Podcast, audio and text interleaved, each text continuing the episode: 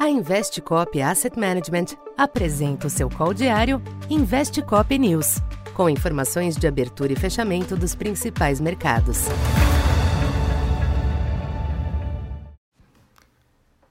Boa tarde. Eu sou Silvio Campos Neto, economista da Tendências Consultoria, empresa parceira da Investcop. Hoje, dia 27 de julho, falando um pouco do comportamento dos mercados nesta quinta-feira.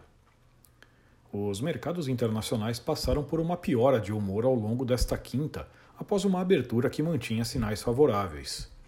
Logo pela manhã, o PIB norte-americano do segundo trimestre acima do esperado e mais uma redução dos pedidos de auxílio-desemprego por lá renovaram o sentimento de resiliência da economia, o que desafia o cenário de término do ciclo de aumento dos juros pelo Fed. Do Japão surgiram notícias de que o Banco Central local poderá alterar sua política monetária na reunião desta sexta, elevando o intervalo de suas metas para as taxas de juros de mercado. Isso repercutiu, recolocando o yield do Treasury de 10 anos acima de 4%, com implicações também em outras variáveis. Por fim, o Fed propôs uma elevação na exigência de capital para bancos do país, o que pesou nos papéis.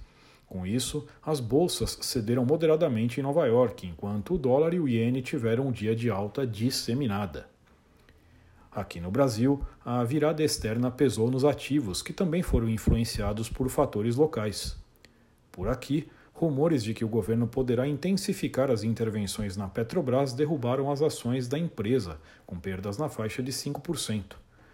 A escolha do economista Márcio Pockmann para conduzir o IBGE também gerou ruídos desencadeando matérias na mídia apontando a intenção de um maior peso das visões do PT no governo.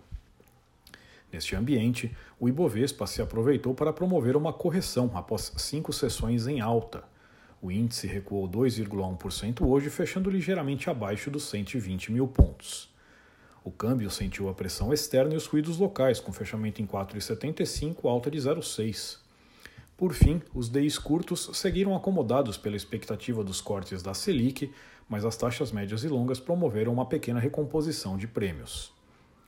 Para esta sexta, os mercados internacionais devem abrir repercutindo a decisão do Banco Central do Japão, de olho na confirmação ou não de uma revisão de sua política monetária ultra-expansionista.